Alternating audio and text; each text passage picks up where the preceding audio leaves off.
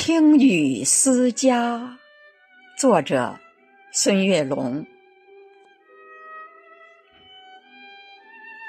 斑驳的旧瓦片，雨滴在把从前敲打，圆滑在撞击的一瞬间，分身出许多的往事嘈杂。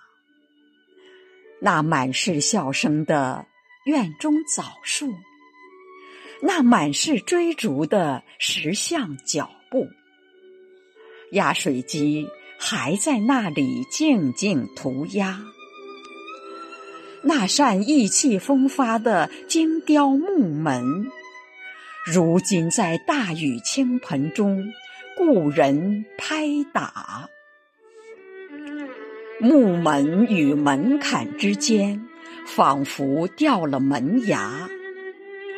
依稀的野草在狂风中舞蹈。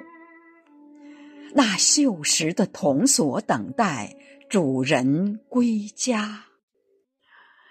外墙的壁画依稀显露繁华。归去归来的明天。任风吹雨打，几十年的记忆在记忆中发芽，几十年的年华在年华里白发。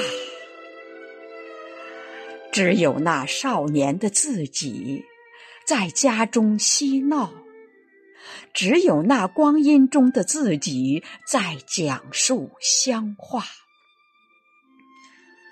我们在漂泊中忘记回家，都市的霓虹灯照不亮乡下。我们在远游中拼命升华，生存、生活，把许多浮躁压垮。